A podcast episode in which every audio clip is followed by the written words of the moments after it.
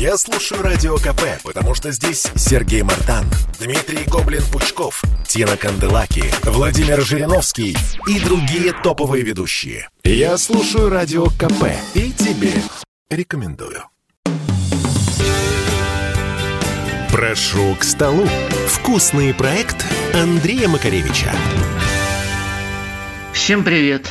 С вами Андрей Макаревич. Пока осень еще не ушла, пока в лесу еще встречаются грибы, пока они еще не оставили нас до следующего года, я поделюсь с вами еще одним чудесным, на мой взгляд, блюдом. Это паста с белыми грибами. Готовится она просто, чтобы не сказать элементарно, и доставляет массу удовольствия. Что нам понадобится? Во-первых, нам понадобится паста – Паста сегодня, слава богу, в магазинах продается в огромном количестве. Выбор велик.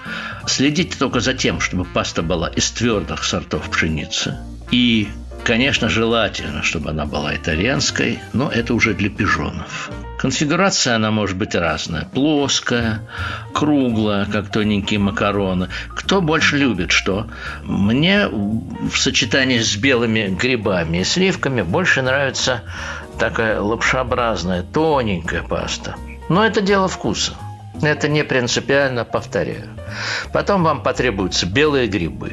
И, конечно, очень хорошо, если вы соберете их сами. По нескольким причинам. Во-первых, вы будете точно знать, что они свежие. И, соответственно, скорее всего, не червивые. Впрочем, это легко проверить.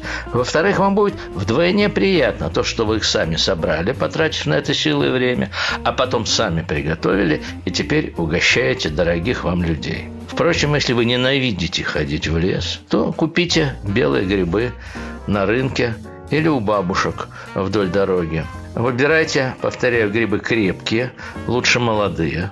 И смотрите внимательно на срез ножки. Очень часто бывает, что у самой земли на срезанной ножке не видно следов червяков. А вот если срезать чуть повыше, вы их увидите. Ну, что делать? К слову скажу, что червяками вы не отравитесь. Поэтому, если их там совсем немного, да наплюйте. Просто побыстрее приготовьте, чтобы они не сожрали еще больше. Итак, вам потребуется поставить воду для пасты, пусть она греется, белые грибы порезать тонкими лепестками, но довольно крупными.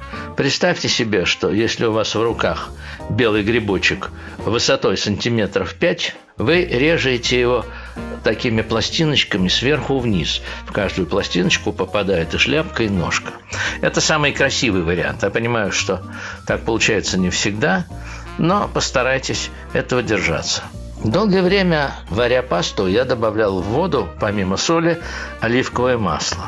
Когда я приехал на кулинарные курсы в Умбрию, итальянцы подняли меня на смех. Они никогда так не делают.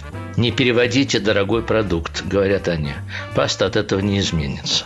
Так что пасту мы варим просто в воде. Но учтите, что у вас одновременно должна свариться паста и быть готовы белые грибы в соусе. Поэтому я бы начал с грибов.